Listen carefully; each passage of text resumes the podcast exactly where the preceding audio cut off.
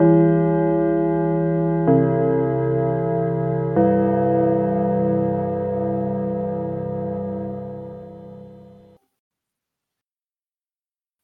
ich denke, ich habe es geschafft, kommt ein Stein, der mich trifft. Hallo zusammen und herzlich willkommen zu einer weiteren Folge von unserem Podcast Didaktisch. Vielen Dank, dass du auch heute eingeschaltet hast. Hallo auch von meiner Seite. Heute geht es um das Thema Arbeitslosigkeit, vor allem in Bezug auf Lehramt und den Lehrerberuf. Hierfür wollen wir uns erstmal anschauen, wann hat man denn in Bayern überhaupt einen Abschluss? Vivi, weißt du was dazu? Ja, also bei uns in Bayern ist es ja so, dass man studiert und dann macht man sein erstes Staatsexamen. Das sind die schriftlichen und mündlichen Prüfungen zu den jeweiligen Fächern, die man studiert als ähm, Student des Lehramts. Und zusätzlich dazu muss man auch eine Zulassungsarbeit schreiben, die auch als Bachelor of Education angerechnet werden kann. Und danach kommen die zwei Jahre Referendariat. Und da muss man sich ähm, auch auf Prüfungen vorbereiten, vor allem auch auf Prüfungen von, in mündlicher Form und auch ähm, auf Prüfungen, die in einer Klasse stattfinden, also im Unterricht sozusagen. Mhm. Und dann hat man die zweite Staatsprüfung nach dem Ref und soweit ich weiß, hat man dann wirklich einen offiziellen Abschluss und kann sich dann bewerben, entweder an der Seminarschule, an der man war, ne? Mhm. Oder halt einfach an eine Wunschschule, soweit ich weiß. Genau, aber es ist nicht garantiert, dass man wirklich auch dahin kommt. Ähm, da kommt natürlich ganz Bayern in Frage. Da kann man halt überall sozusagen hingeschickt werden. Wo würdest du am liebsten hingehen wollen, wenn du es dir aussuchen könntest?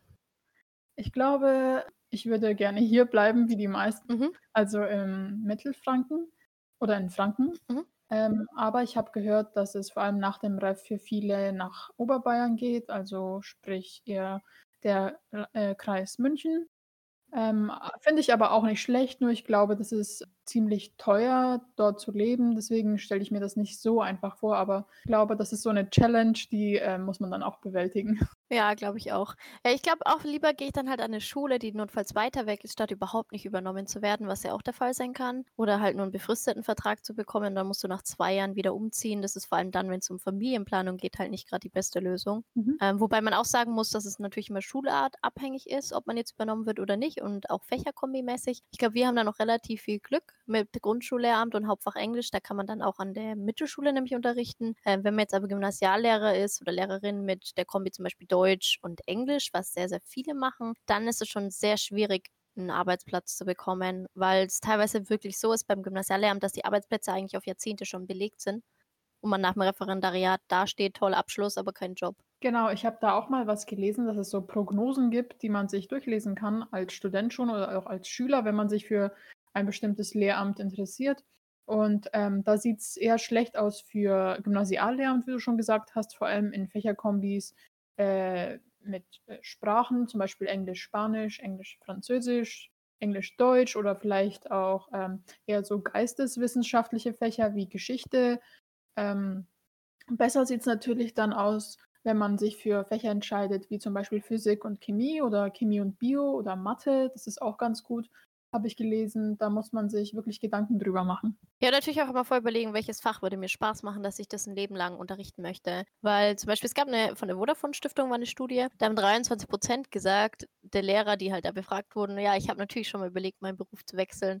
Da ist dann die Frage, liegt es daran, dass es halt einfach so ein Stressfaktor ist, wie jetzt in der letzten Folge, was wir auch hatten, oder ob es daran liegt, dass die Leute sagen, irgendwie macht es mir doch keinen Spaß jeden Tag dasselbe Fach zu unterrichten. Da haben wir an der Grundschule wieder den Vorteil, du hast halt viele verschiedene Fächer und äh, kannst dann so viele verschiedene Sachen machen, dass du immer irgendwie Abwechslung mit drin hast. Genau, da kann man auch verschiedene Fächer miteinander kombinieren oder ähm, mal den Fokus auf ein bestimmtes Fach eher legen, zum Beispiel eine Stunde mehr Englisch machen statt ähm, HSU zum Beispiel. Da ist man sehr flexibel, das stimmt, ja. Ich glaube, was auch helfen könnte, wäre, dass man vielleicht auch während dem Studium mal ein Auslandssemester macht oder vielleicht dann doch mal ein Praktikum in einer anderen Schule hat, um sich wirklich sicher zu sein, ist es gerade der richtige Beruf für mich? Ist es wirklich das, was ich will? Kann ich überhaupt mit Kindern arbeiten? Oder nerven mich eigentlich kleine Kinder und Jugendliche wären vielleicht doch besser? Mhm.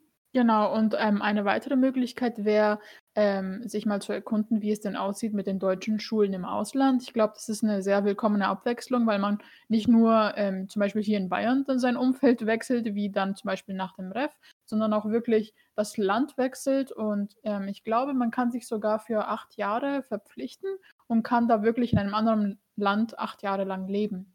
Mhm. Das ist natürlich auch eine coole Lösung. Ich glaube, vor allem dann praktisch, wenn du eh schon zum Beispiel Englisch als Hauptfach hast, dann hast du da nochmal ganz andere Sprachkenntnisse, mit denen du da reingehen kannst.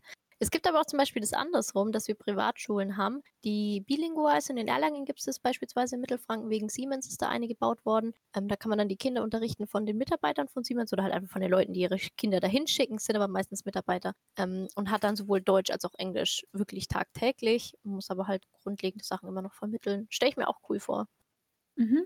'Ne weitere Möglichkeit wäre, wie du schon gesagt hast, die privaten Schulen allgemein. Also, es gibt ja Montessori-Schulen, ich glaube, das sind private Schulen, da Mhm. glaube ich. Und, äh, die äh, vertreten ja eine ganz andere Philosophie und Herangehensweise und vielleicht, ähm, interessiert man sich ja, bestimmte Montessori-Diplome zu machen als Lehrkraft und dann wirklich diese Art des Unterrichtens dann auch umzusetzen. Vielleicht macht es einem dann auch mehr Spaß einfach.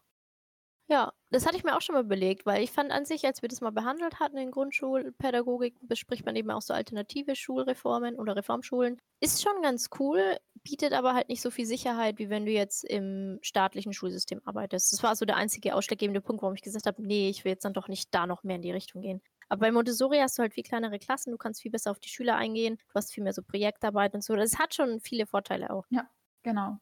Ähm, eine weitere Möglichkeit wäre natürlich auch, dass man komplett von der Schule weggeht und eine Weiterbildung zum Master macht. Ich weiß nicht, inwiefern das berufsbegleitend geschehen kann, aber ich glaube, das wäre schon ein Vollzeitstudium ähm, wieder für zwei Jahre, glaube ich. Da kann man wirklich in die empirische Forschung gehen und ähm, da tätig werden. Hm. Bei mir ist es jetzt so, bei einem Arbeitskollegen von mir, dem ist es passiert, den hat es halt ähm, durch Staatsexamen durchgehauen ähm, und der hatte noch ein paar andere Probleme, warum es jetzt eben nicht geklappt hat dem Schluss. Der hatte sich auch überlegt, einen Master zu machen. Hm, das ist dann im Bereich zum Beispiel Psychologie kannst du nochmal einen Master draufsetzen, weil wir ja auch im erziehungswissenschaftlichen Studium schon Psychologie haben. Und du könntest dann sogar Psychologe oder Psychologin werden mit natürlich Aufbaustudien und Erweiterungsstudium. Das einzige Problem ist an der Sache, dass zumindest bei uns an der Uni nicht so viel Empirie gelehrt wird. Natürlich schon, wie lese ich eine Studie, aber nicht, wie führe ich die durch.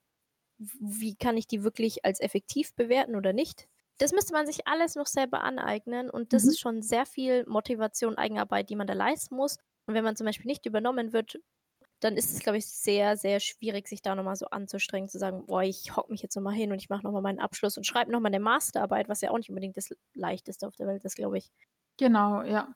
Ich glaube auch, das erfordert sehr viel, ähm, Selbstdisziplin und Eigeninitiative. Richtig, ja. Ähm, ich habe aber auch mal gehört, dass man wirklich dann auch in den sozialpädagogischen Bereich einsteigen kann oder in den Beratungsbereich oder, ähm, auch, ähm, beim Jugendamt arbeiten kann.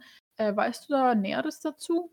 Das geht halt vor allem dann, wenn du dir dein Grundstudium oder halt dein normales Studium anrechnen lässt als Bachelor of Education. Das gibt es nicht an jeder Uni. Jetzt im Standort Mittelfranken, Erlangen, Nürnberg ist es schon möglich. Da reichst du dann deine sogenannte Zulassungsarbeit, die du fürs erste Staatsexamen brauchst reichst du gleichzeitig ein als Bachelorarbeit. Das ist wirklich nur ein Wisch, den füllst du aus, gibst du ab, dann wird das ab den und den Kriterien eben angerechnet und damit hast du dann eben eine Qualifikation in den Bereich zu gehen. Man muss aber auch immer dazu wissen, du brauchst immer Zusatzqualifikationen. Mhm weil du musst dich trotzdem in dem jeweiligen Bereich noch einarbeiten. Dir fehlt ja dieses ganze Basiswissen. Also es steckt sowohl im Master als auch in dieser Umschulung oder Weiterschulung einfach nochmal sehr, sehr viel Arbeit drin, die du machen musst. Genau, ja. Äh, was ich zum äh, Beratungsbereich sagen wollte, also als ähm, normale Lehrkraft kann man dann, wenn man vielleicht noch einige Jahre nach dem Referen Referendariat Berufserfahrung gesammelt hat, wirklich ähm, die Ausbildung zur Beratungslehrkraft machen. Ich glaube, das ist äh, berufsbegleitend. Man muss sich halt wieder einer Staatsexamensprüfung unterziehen, äh, aber danach ähm, hat man wirklich diese, ähm, ist man wirklich zuständig für Beratungsfälle an der Schule und das bringt natürlich noch mehr Abwechslung in den Alltag. Beratung ist dann sowas wie psychologische Unterstützung für die Schüler oder eher so aus Richtung Diagnostik, Leistungsdiagnostik? Ähm, ich glaube, da ist schon ein bisschen Diagnostik dabei, aber ich glaube, es geht vor allem auch darum, ähm, dass man wirklich Kollegen berät, ähm, sei es ähm, bezüglich der Sitzordnung in der Klasse oder es gibt auch Problemfälle oder die Eltern wissen nicht, was sie machen sollen. Ihr Kind hat eine ähm, Leserechtschreibschwäche. Da muss man natürlich auch mit Schulpsychologen immer ähm, sehr eng zusammenarbeiten. Mhm. Ja, da gibt es also schon echt viele Möglichkeiten. Aber jetzt zum Beispiel, was ich mir schwierig vorstelle, ist wirklich auch die Umschulung auf eine andere Schulart. Mhm, ja. Ähm, weil das ist ja nochmal eine extreme Umstellung. Beispielsweise vom Gymnasium auf äh, Grundschule, also Erstklässler sind halt doch nochmal komplett anders Genau, ja. drauf als so ein pubertärer Neunklässler. Ja, oder der Wechsel dann, ähm, wenn es noch krasser ist, von der 12. Klasse in die erste Klasse. Ich glaube, das ist dann wirklich eine komplett andere Welt. Ja, vor allem dann so, ich äh, müsste aufs Klo. Ah, ist zu spät. Außerdem ist mir schlecht. Ich kotze hier mal auf den Boden. Wobei das ein Zwölfklässler wahrscheinlich auch macht nach dem ersten Suff. Ja, ich glaube, 12-Klässler Das unterscheiden ist gar nicht so viel Unterschied. ja, die unterscheiden sich nicht wirklich, glaube ich. Nee, das stimmt. Also insgesamt kann man, glaube ich, für heute auf jeden Fall zusammenfassen. Am besten ist es, wenn man sich schon vor dem Studium informiert, wie schwierig ist es überhaupt, mein Fach zu studieren, ähm, weil vor allem auch die Staatsexamen teilweise einfach schwieriger gestellt sind, je nach Fach. Außerdem ist es wichtig, sich zu informieren, habe ich eine Übernahmechance mit der Fächerkombi, die ich habe für die jeweilige Schulart. Und es ist nie schlecht, sich die Prognose überhaupt für den Lehrermangel anzuschauen. Also gibt es in dem Jahr gerade leere Stellen, gehen gerade viele in Rente oder wie schaut es da aus? Also es schadet nie, sich vorher ausreichend zu informieren. Genau, das war's dann von uns für heute und bis nächste Woche. Tschüss! Tschüss.